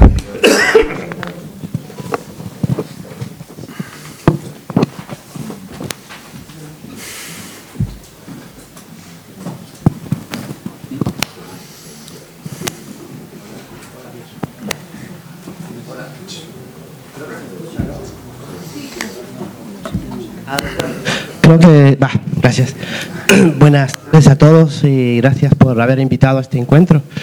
Eh, quería preguntarle al compañero que está en el medio, no recuerdo el nombre. Jesús. Eh, sí, sí, exacto, usted. Jesús, buenas tardes. Eh, mira, usted antes había mencionado que Siriza, Siriza se había inclinado a la socialdemocracia, que se había entregado a los poderes de la socialdemocracia y que eso le puede estar ocurriendo a Podemos. Eh, ¿Usted cree que entregarse a la socialdemocracia eh, fue producto por la presión del sistema en que actualmente vive Europa? ¿Usted cree que a lo mejor eh, Podemos entregue a la socialdemocracia? ¿Qué pasa con el ala de Íñigo Rejón, que es un poco más pro socialdemocracia? El ala del compañero Pablo, que es un poco más progresista, ¿no? que viene inspirado en las constituyentes de nuestros países en América Latina. Es un poco un compañero más confrontal, un compañero que cree que eh, defender la democracia está en las calles diferencia que el compañero Íñigo. Entonces mi pregunta sería, ¿usted cree que en futuro, si no hay una formación de bases, Podemos se puede entregar a la socialdemocracia y que se transforma en un, un partido socialista obrero, obrero, como es el PSOE? Esa es mi pregunta. Gracias.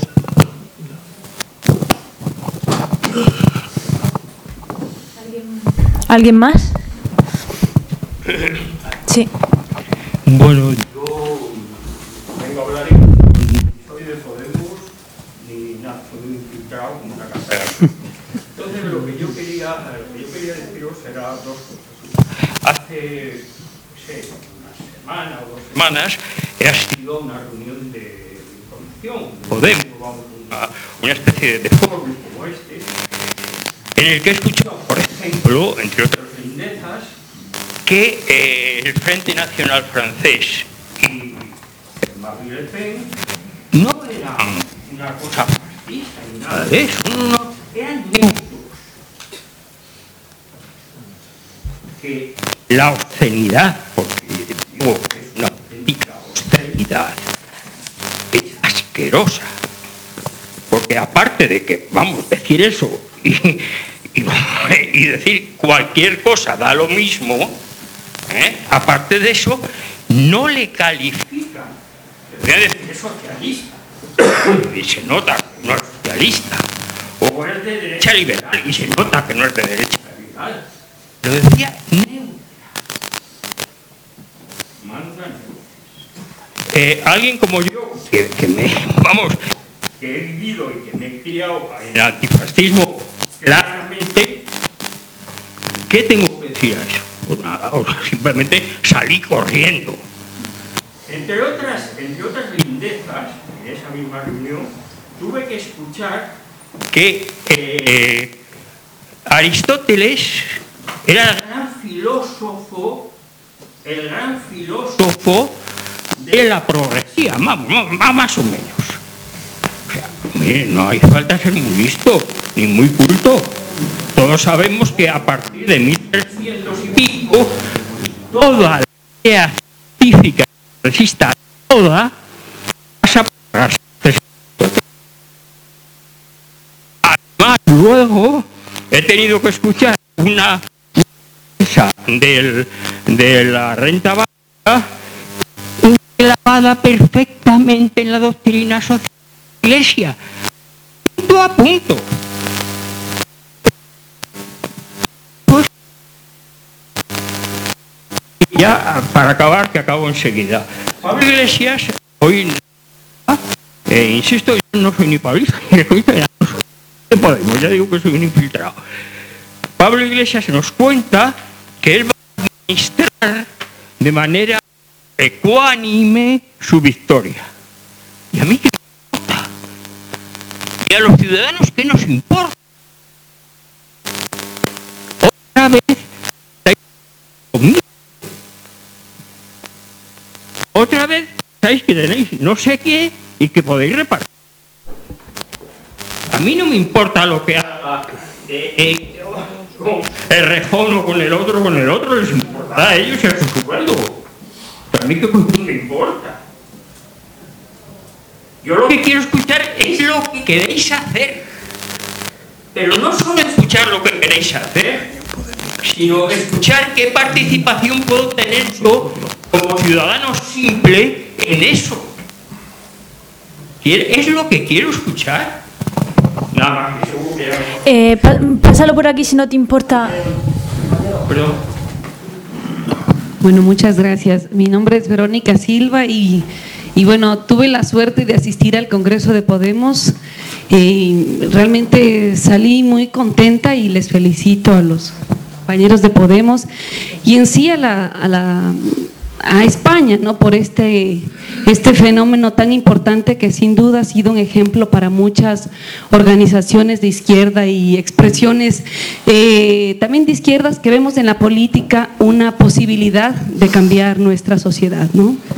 Eh, pues no sé, eh, siguiendo un poco la línea del, del señor, pues yo creo que sí es interesante para mí a lo menos eh, ver que estas disputas es posible no solamente dentro del partido, sino incluso que las hayamos visto, ¿no? Me parece genial no solamente que haya esa posibilidad de la, de la eh, pues sí, de la discusión, sino que incluso podamos tener la, la opción de asistir y de y de eh, tomar partido por cuál de las posibilidades pues el partido eh, pues se va encaminando. Ante eso me parecería interesante, eh, no sé, el nombre del último expositor. Mi pregunta Es Pablo, expositor. ¿Pablo? Eh, para Pablo, que precisamente eso. Eh, tratar de hablar de ese sindicalismo social. Quizás usted hablaba eh, de cuáles serían las experiencias o lo que nos queda en deuda muchas veces a estas expresiones de izquierda, es ver cómo concretamos esa lucha. ¿no?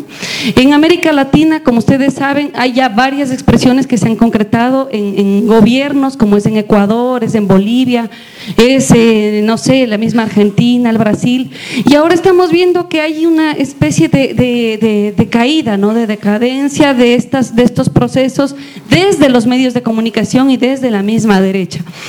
Lo que yo diría, incluso también pensando en la experiencia de Podemos, es cómo se podría recuperar ¿sí? Ese, estos dispositivos sociales, decías, ¿no? Eh, cuando tenemos ya varias organizaciones trabajando, ¿sí? y que realmente eh, pues no se ha articulado con las instituciones con las que ya estamos vinculadas. ¿no? Yo vengo de Ecuador y realmente una crítica que podría haber a la experiencia de, nuestro gobierno en la Revolución Ciudadana es que después de 10 años, sí, donde se ha hecho una, una eh, magnífica transformación de las instituciones estatales, no se ha llegado particularmente sí a estas eh, organizaciones sociales. ¿Cómo vinculamos a la organización social sí, en el, proceso mismo de gobierno? Y ahora estamos a puerta de unas elecciones, este domingo tenemos las elecciones para ratificar el proyecto de la Revolución Ciudadana o para ver qué, qué sucede con nuestro país. Y pues lo que estamos viendo es que muchas, muchas de las organizaciones sociales no están totalmente identificadas con este proceso.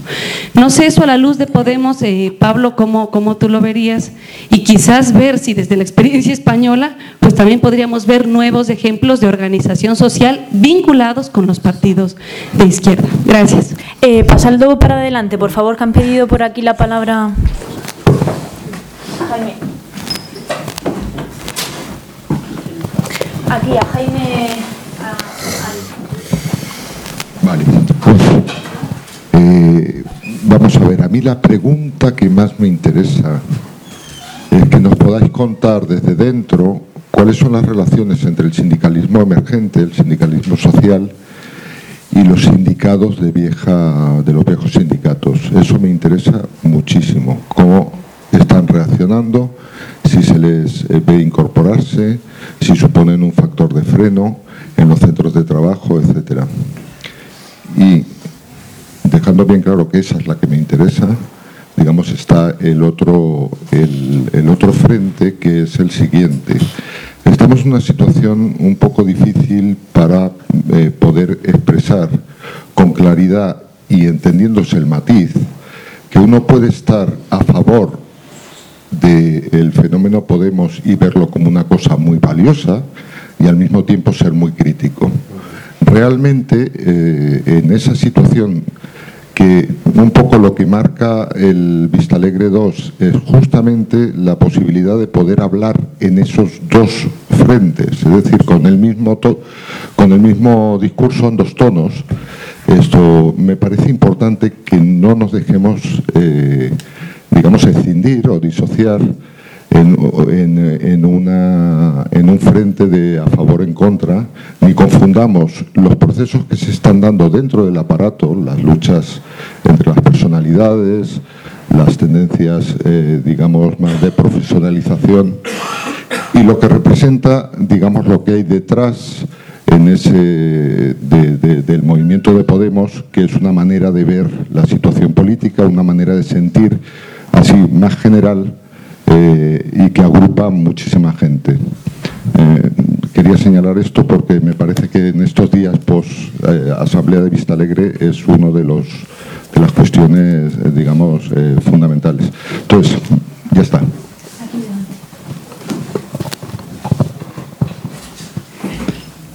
Hola, pues gracias a todas por las aportaciones. Quería reflexionar rápidamente que mm, el inicio de este debate me ha recordado mucho de, de experiencias mm, varias en, en Inglaterra, de que el Partido Laborista, una de sus funciones sociales es de captar todo debate y todo foro sobre la construcción de contrapoder.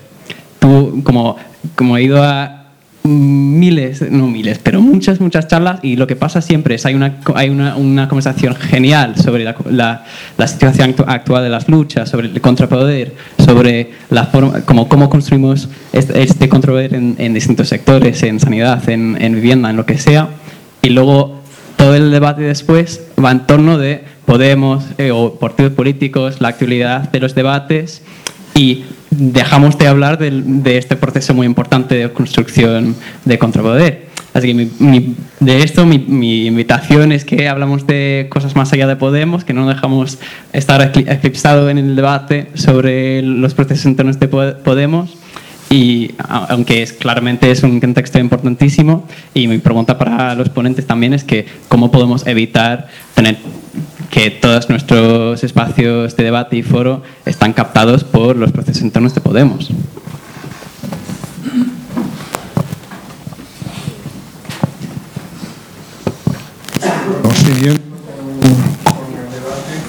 No, quería centrar más, eh, un poco lo que se ha dicho por parte de unos y otras. Eh, creo que eh, es difícil caracterizar eh, la fase actual a escala mundial. ¿no? Creo que, que es verdad que la trabajadora está a la defensiva, pero al mismo tiempo es evidente la crisis hegemonía, del neoliberalismo.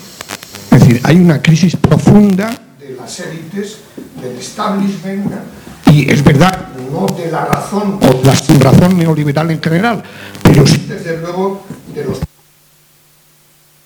Tanto es la paradoja, ¿no? Es decir, que hay una transición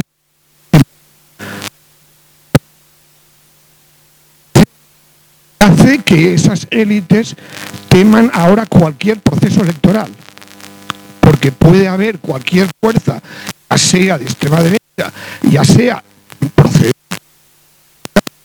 puede aprovechar esa crisis de hegemonía para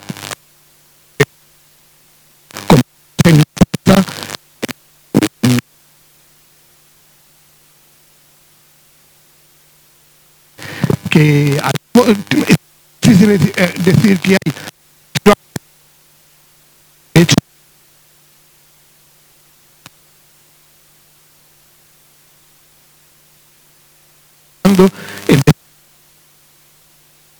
también por supuesto una crisis de la conciencia de clase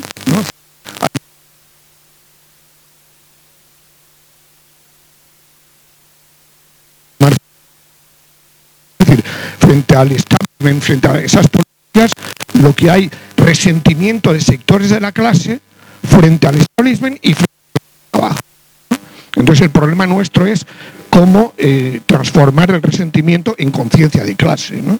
Ese es el, debate fundamental.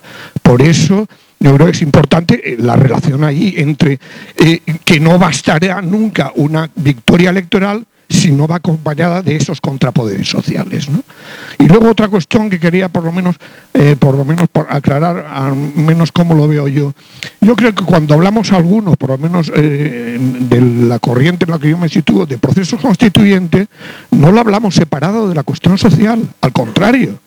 La idea de proceso constituyente tiene que ver con crisis de régimen y la crisis de régimen se ha derivado fundamentalmente de la de esa percepción de las clases medias de la ruptura del pacto social.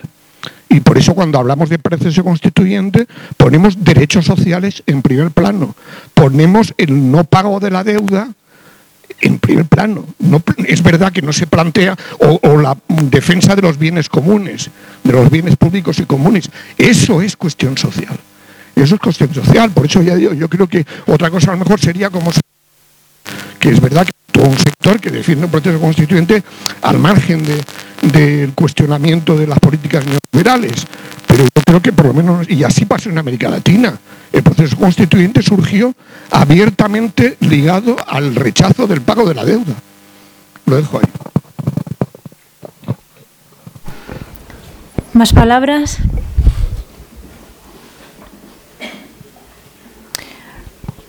Bueno, si nadie se anima, damos.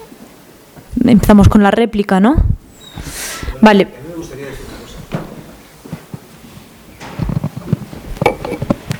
Recogiendo algo que se ha dicho aquí, que es eh, la posición antagónica eh, de una parte de los movimientos sociales, la posición antagónica de una parte de los movimientos sociales con respecto a, al poder político o al papel de los políticos, incluso de los nuevos políticos, de las nuevas políticas. ¿no? Eh, eh, desde luego, me, me, esa me parece que es la postura interesante eh, con respecto a los movimientos sociales, que es el papel que tenemos que jugar y es lo que tienen que entender los políticos, no solo los viejos, sino los nuevos políticos. Y desde ese punto de vista, y para ilustrarlo con un ejemplo, eh, y aprovechando que tenemos aquí a un concejal, le, diría, le pediría que hiciera un poco de pedagogía con, con la alcaldesa y le explicara eh, que por bajar a tomar un café no te ocupa en la casa. ¿Vale? Cuando la veas lo dices. Vale, pues vamos a abrir el turno de réplica. Tendrán cinco minutos cada uno y empezamos del mismo orden o venga. Vale, pues mira, quien se anime primero. Si quieres empiezo yo y me quito. Venga, venga, empieza. ¿Ya? ¿Se me escucha? Tomo la palabra primero para dejar eh, claro que, claro, yo vengo en nombre de la, de la PA. La PA, en defini- por definición, es apartidista, con lo cual nosotros nunca vamos a entrar en, en ese conflicto de, que nos, de vernos absorbidos por, por un partido, ¿no? Porque a- aquellas personas que así lo sienten, pues directamente pues colaboran de otra manera o tal, pero la PA en sí misma nu- nunca se va a ver involucrada en un proceso como este, ¿no? Como, como de, de absorción. Eh, nosotros es verdad que desde el inicio eh, siempre estamos en contacto con las instituciones y porque no nos queda más remedio que negociar y que, participar en cierta manera, hacerles ver nuestras reivindicaciones y hasta día de hoy, incluso con aquellos que son más avanzados en este sentido, como puede ser ahora Madrid, eh, las soluciones que nos han venido dando son cuanto menos descafeinadas.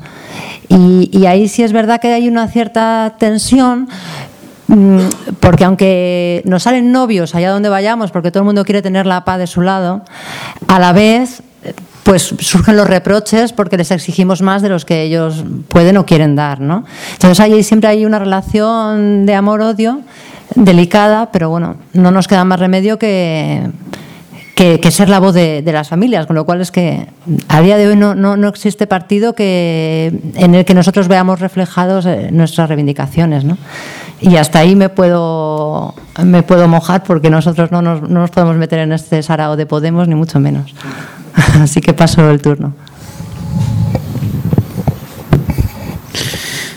Que bueno, como son un montón de un montón de cosas, eh, a mí lo que lo que se me ocurría era incluso bueno recogiendo el guante con respecto a la, al eh, poner en el centro el análisis sobre sobre ahora Madrid, no decir lo que está de fondo es eh, esa relación entre el dentro fuera, sabiendo que siempre hay mezclas y, y todo tipo de, de enganches, como es como es evidente. El caso de ahora Madrid yo creo que en este sentido es bastante paradigmático, ¿no? precisamente por cómo se produce la candidatura municipalista, en la cual eh, hay una parte movimentista bastante fuerte, hay partidos, está Podemos, hay un rifirrafe muy gordo que pudisteis seguir durante semanas y semanas sobre cómo lo hacíamos, el sistema de primarias, si más abierto, si más cerrado y demás. Eso ha desembocado en un tipo de candidatura que es, eh, para esto que estamos hablando, bastante, bastante singular, ¿no? Porque a pesar de que el municipalismo tenía en la cabeza esa idea del partido guion movimiento, eh, al final, por la propia imposibilidad de desarrollar la estructura de partido, eh, no somos ni partido ni movimiento. Esto tiene algo muy, muy malo, que es que, mm, como podréis comprobar en todos los sitios, no tenemos una estructura mínimamente aterrizada como ahora Madrid en ningún territorio ni en ningún sector, pero tiene algo muy bueno, que es que eh, la herramienta institucional aparece desnuda delante de los movimientos. Es muy fácil de atacar. Eh, no tiene eh, organismos de intermediación. Es decir, no existe gente de ahora Madrid que vaya a todas las asambleas, a todas las PAS, a todos los centros sociales a decir, oye, venga, ¿cómo colaboramos? Sino que existe eh, una, una relación política muy pura. Y eso yo creo que, es, que es bastante, bastante bueno. A mí, desde luego, me ha servido de, de idea para decir o para decretar, si podemos decretar algo, que esa vieja idea que teníamos al, inicio del ciclo del partido guion movimiento se puede dar por muerta. Se puede dar por muerta porque quizás solo lo más eh, apropiado sea el construir una herramienta institucional eh, lo más desnuda posible, es decir, con, men- con la menor capacidad de infiltración infiltración en lo social eh, posible y vernos obligados a estar rodeados de un, un ecosistema de sindicatos sociales, que yo creo que es lo que de fondo era el 15M. El 15M de fondo no era un partido, aunque se interpretó así en un momento determinado. El 15M se tropezó con su propia incapacidad de construir un sindicato, un sindicato entendido como pluralidad de luchas, federación y anudación de, nodos de, combate, de organización y demás. Eh, yo creo que esa, que esa imagen a día de hoy es bastante, es bastante interesante. ¿no? En, el caso, en el caso español, este debate se produjo en el seno de, la CNT, por ejemplo, en los años 20 y los años 30. Es ¿qué hacemos? ¿Tendemos hacia construir un partido laborista, que era la, la imagen, o reforzamos nuestras estructuras de movimiento, los ateneos, los sindicatos de fábrica, las organizaciones barriales, los sindicatos de inquilinos que tenían? Es decir, esa, esa opción luego fracasó por muchos eh, elementos de corte estratégico, como decía antes, esa segunda fase en la que te cuesta dar el salto, te, cuesta dar el salto político, pero por eso yo creo que siempre hay que dejar eh, no clausurar la ventana de la posibilidad de construirnos con, o construirse con esa forma de movimiento independiente al margen de, las disputas y las disquisiciones del podemismo. Es decir, todo eso es a día de hoy urgente y, necesario. Yo particularmente en Ahora Madrid lo que mm, yo ahora mismo es construyamos una estructura lo más básica y lo más mínima posible, por lo menos para tener eh, algo que ni siquiera tenemos, pero que desde luego es el momento de, que esa desnudez del aparato institucional yo creo que es muy positiva de cara a la posibilidad de construir un, una fuera mucho más fuerte y, mucho menos mediado que el que existiría si, triunfase una hipótesis del estilo infiltrador o del estilo eh, capitán de barco con respecto a los movimientos desde el lado de, de las herramientas de las herramientas institucionales. Ah, bueno, tenéis,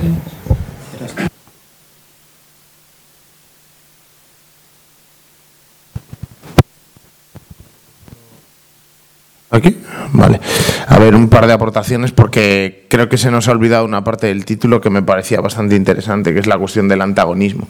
Es decir, los contrapoderes no se construyen en el vacío, pero creo que estamos en una fase del ciclo donde vamos a tener que pensar un par de cosas. ¿no? En primer lugar, dónde buscamos las luchas, dónde buscamos el, conflicto, eh, cuáles son esos ejes eh, que están eh, en la sociedad en los que nos podemos apoyar para construir ese sujeto de clase que, como bien comentaban los compañeros, no está construido de antemano, está idea de la vieja izquierda de que de repente está la burguesía en un lado, con sus sombreros de copa y sus puros, y de repente vienen un montón de obreros organizados en sindicato y entonces chocan como si fuera la final de la Champions League. Eso no va a pasar nunca porque nunca ha pasado. ¿no? La construcción de un sujeto de clase eh, es muchísimo más compleja, se relaciona también eh, con la lucha, pero también con otros sectores sociales que no necesariamente tienen una identidad eh, de clase. ¿no? Lo digo para no volver ahora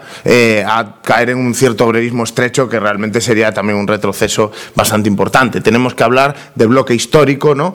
basado en la, en la, en la construcción de, de, un sujeto de clase. ¿no? Y a mí me parece eh, que nos falta también responder una pregunta, que nos la venimos planteando, pero creo que responde una mentalidad eh, que, que es difícil de superar. Cuando hablamos de antagonismo y cuando hablamos de conflicto, normalmente lo hacemos en, pensando como en clave de ofensiva, en, la parte como culminante de la marea. A ver, eh, en el 15M había que ser un auténtico retrasado mental para no construir algo. Es decir, es que es así, es que era muy fácil. O sea, te ibas al barrio, hacías placa y te montabas una asociación con cuatro personas y había un ecosistema y un entorno. Pero la pregunta en esta fase del ciclo es, ¿qué hacemos cuando la marea ha retrocedido? Esa es la pregunta fundamental. Y cuando la institución está jugando objetivamente el papel de cooptación de los mejores cuadros que tenía el movimiento. Esa es la situación de la que tenemos que partir. No, no valen con los mítines, no valen eh, con consignas. Tenemos que repensar lo que Gramsci llamaba la guerra de posiciones. Y no tenemos fórmula, no tenemos fórmula. Yo antes planteaba un problema, que para mí es bastante serio, que es una cuestión cultural. Para mí la cultura eh, no es una cuestión de leer libros, sino que son costumbres, eh, son instituciones eh, también materiales. Para mí, eh, si no abordamos la cuestión del problema eh, cultural, que para mí sí que ha instituido Podemos, por eso para mí la, discusión no, no, se puede separar, de que aquí todo Dios quiere ser cargo público y nadie quiere ser militante, no vamos a poder resolver esta hipótesis. Es mejor que no nos la planteemos. Es decir, si no hay un cambio y una pelea cultural en el seno del movimiento, una lucha de líneas que derrote directamente a ese sector que ha apostado por la renovación de élites, no vamos a avanzar. Eso hay que tenerlo claro. Y eso requiere conflicto, requiere conflicto en el seno del movimiento. Es decir, yo entiendo que a alguna gente le molesten determinados artículos, como los que saca Emanuel, pero detrás de eso hay una pelea política.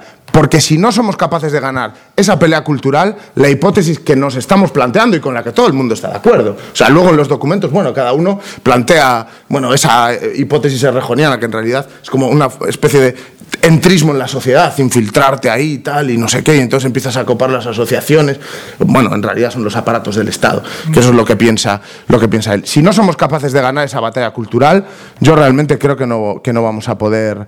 Eh, avanzar. Y lo segundo sería ver cómo nos relacionamos con los pequeños conflictos, que no son conflictos insurreccionales, sino que son pequeños antagonismos que existen de forma permanente en la sociedad y qué forma le damos. Yo estoy completamente de acuerdo con lo que planteaba Pablo. Para mí la hipótesis del Partido Movimiento fue una hipótesis que se exploró en un determinado momento, pero aquí tenemos que empezar a pensar en clave de federación. Cualquiera que viva en un barrio de esta ciudad, o sea, sabe que en su barrio se mueven un montón de cosas que van más allá de la política institucional. Hay centros sociales, hay pequeñas asociaciones culturales, sobreviven asociaciones de vecinos, es decir, sobreviven un montón, de, sobreviven las PA, desde luego, sobreviven un montón de cosas en las que nos podemos apoyar. Y la clave es que también le demos un poco la vuelta a, una serie de cuestiones y de dogmas ideológicos que están en la cabeza de toda una generación militante. Para empezar, las elecciones no son una herramienta ofensiva en este periodo. Eso es mentira. Para lo único que han servido es para que no sirva un frente nacional, para que no surja un frente nacional. Es decir, los dispositivos institucionales son ante todo dispositivos de resistencia. Es decir, estamos gobernando ayuntamientos, incluso en Cádiz, donde gobierna la extrema izquierda, y no avanzamos. No estamos a la ofensiva, estamos a la defensiva. Si queremos avanzar, ganar, ¿no? como se dice ahora en este lenguaje eh, de borrachera, porque es un lenguaje de borrachera, tendremos que construir esos dispositivos sociales que son los que te dan la posibilidad de pasar a la ofensiva. Y hay que educar y autoeducar a una generación militante en, en, esa hipótesis, porque si no, al final todo se queda en, maravillosos eh, papeles. ¿no? Y yo para acabar, una, una reflexión que me parece eh, importante. Esto no, no significa ni mucho menos considerar a los compañeros que están en las instituciones como enemigos. Se trata de, de otorgarles un, el, el, rol que tienen, que es un rol pues, de propagandistas, de, de, activistas que temporalmente están en las instituciones, pero que se tienen que poner al servicio no de la construcción de sus carreras políticas ni de saciar sus frustraciones personales, sino de, la construcción eh, de contrapoder. Y yo entiendo que el debate de, que hubo en Vista Alegre, eh, a, pesar de que se dio de forma distorsionada, hasta cierto punto concentraba esa discusión que por otra parte eh, no se ha cerrado. Y un poco la idea de este foro era asumir que la discusión no se ha cerrado y que tenemos que ver eh, cómo avanzamos para ganarla, no solo en el terreno del discurso, porque si veis lo que decían los líderes de Podemos hace dos años, que era insultar al activismo y a la militancia. O sea, aquí que nadie se olvide de lo que han dicho un montón de gente durante un montón de años, que los militantes éramos amargados, que éramos de vieja izquierda, eh, que no entendíamos la cuestión de las contradicciones y el barro.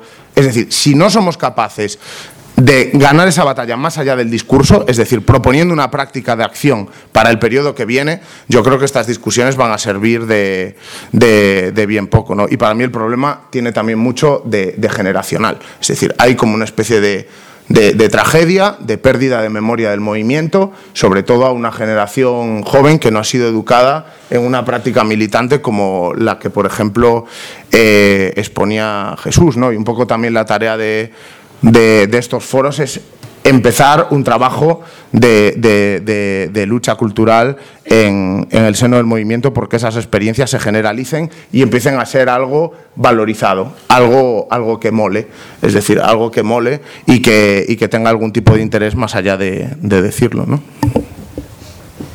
Bueno, mm, voy a tratar de responder a las dos o tres cuestiones que se han planteado.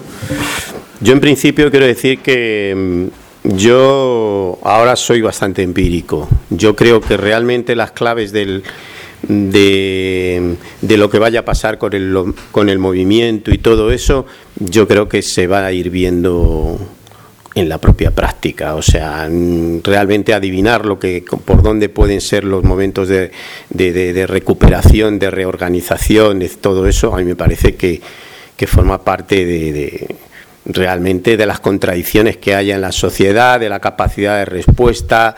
Eh, mi experiencia personal me dice que además es que los conflictos saltan donde menos te lo esperas y por el punto que menos te lo esperas.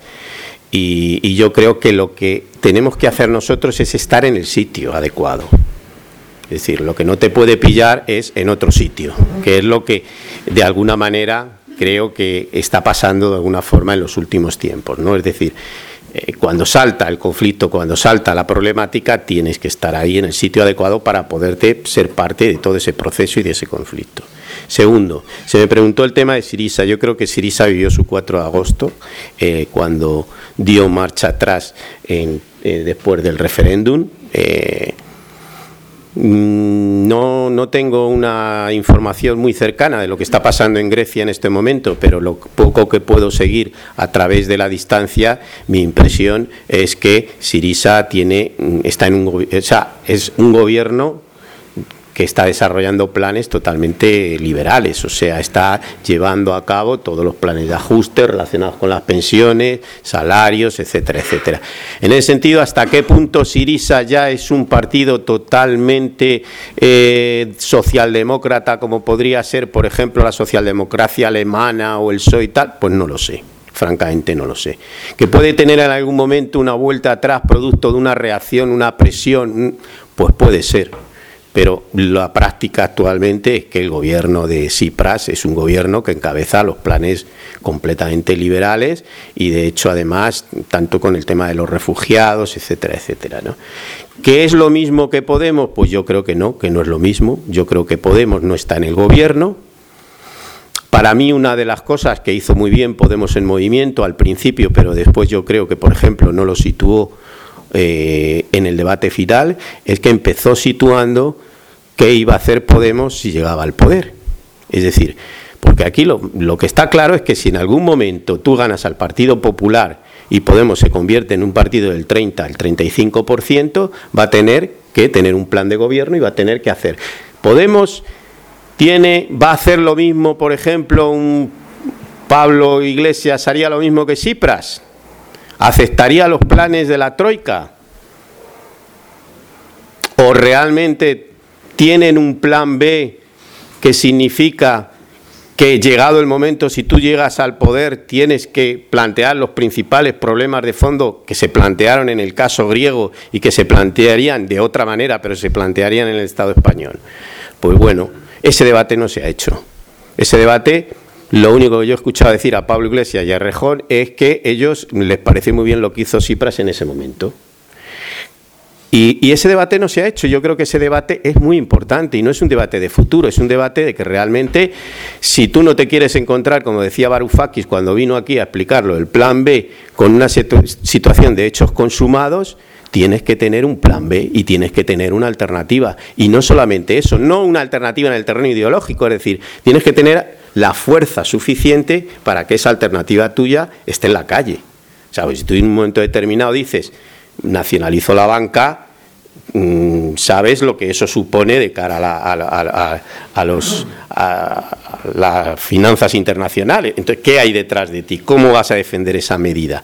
Eso es lo que eso es lo que yo creo que no está claro. Entonces, desde mi punto de vista, yo actualmente que veo, veo un fenómeno de Podemos como un fenómeno positivo, pero el fenómeno positivo lo veo en su conjunto y dentro de ese fenómeno positivo veo un montón de contradicciones, un montón. Contradicción de una dirección bonapartista, contradicción de, yo creo que ni tiene democracia real, es plebiscitario, ni creo que la va a tener, seguramente. Entonces, ¿a qué fenómeno se puede enfrentar? Pues decir ahora mismo si Podemos puede evolucionar hacia una especie de peronismo. Yo creo que peronismo no es, porque peronismo es una corriente, los que hemos estado en Argentina lo hemos vivido, peronismo es una corriente esencialmente con el 90% de clase obrera. Eso no es Podemos, puede tener una base plebeya, pero no obrera, organizada, de sindicatos organizados en todos los lados. ¿Qué es? ¿Es puede llegar a ser una corriente socialdemócrata? Pues eh, el, cine grande está ahí, que es el PSOE. No sé si querrán hacer un cine pequeño, no lo sé. Puede llegar a ser una corriente, por ejemplo, eurocomunista a la que podrían aspirar, tipo Partido Comunista Italiano, etcétera, etcétera. Bueno, al fin y al cabo sería una variante socialdemócrata. Pero yo no soy adivino, va a depender de situación, de relaciones de fuerza, de enfrentamientos y de lo que vaya a pasar en la lucha de clases. Ya veremos a ver. Sobre lo que se me ha preguntado del sindicalismo social y nuestra relación, por ejemplo, de los nuevos sindicatos con respecto a los viejos. La situación es, en, términos concretos, para decir, el viejo sindicalismo nos, ignora en cuanto nosotros hacemos cosas que se salen de lo habitual. Es decir, somos su competencia en el marco de la empresa, en el sentido de que le disputamos la dirección de un comité, de una junta, pero por fuera de eso, por ejemplo, nosotros, MATS, organiza plataformas ciudadanas en todo Madrid. Tenemos en el área 1, área 2, bueno, que son las antiguas áreas sanitarias, y las hacemos con la FRAG, asociaciones de vecinos, las tenemos organizadas con colectivos, círculos de Podemos, vienen a las reuniones, vienen concejales de Ahora Madrid, viene todo el mundo. Son plataformas ciudadanas en defensa de un hospital, de la sanidad pública, etcétera, etcétera. En ese marco nosotros les decimos, sindicatos tradicionales, venir a las reuniones, no aparecen vienen diputados, vienen todo, ellos no aparecen. De momento no aparecen. Después, eh, un debate que ha surgido aquí. Em, para mí la pregunta, por ejemplo, sobre el tema este del sobre derecha liberal y derecha ultranacionalista es la siguiente pregunta a la que yo no tengo respuesta. ¿Se está configurando ya, como pasó en los 80, una nueva alternativa al liberalismo, igual que en ese momento se configuró al keynesianismo? Yo a eso todavía no tengo una respuesta. Tiene razón Jaime, el liberalismo está profundamente cuestionado, estoy de acuerdo, pero ¿quién está capitalizando de momento el cuestionamiento del neoliberalismo? Segundo, el liberalismo para mí está cuestionado, el capitalismo no. Porque lo que se puede configurar a un proyecto que ha estado 40 años gobernando en el mundo, que es un proyecto liberal capitalista, es un proyecto proteccionista capitalista de carácter reaccionario, etcétera, etcétera. Es decir, el Estado alemán no cuestionó el capitalismo, desarrolló otro modelo capitalista dentro de lo que existía en ese momento las democracias liberales. Eso eh, está claro que para mí está todavía en el aire. Va a depender de muchas cosas. Puede ser que la situación dé un giro y se configure también proyectos de carácter social. No lo sé. Y sobre el proyecto constituyente estoy de acuerdo con Jaime. Solamente digo una cosa. En el Estado español, el, el proceso constituyente, casi desde el minuto uno, estuvo hegemonizado por las fuerzas nacionalistas no por las fuerzas que defendían programas sociales alternativos, sino fundamentalmente, y ahora mucho más, está monopolizado por fuerzas nacionalistas, burguesas, restauracionistas, que es el caso de Convergencia en Cataluña. Nada más. Vale, pues con esto damos por finalizado el foro. Gracias de nuevo por las intervenciones y por el interesante debate que se ha dado. Gracias.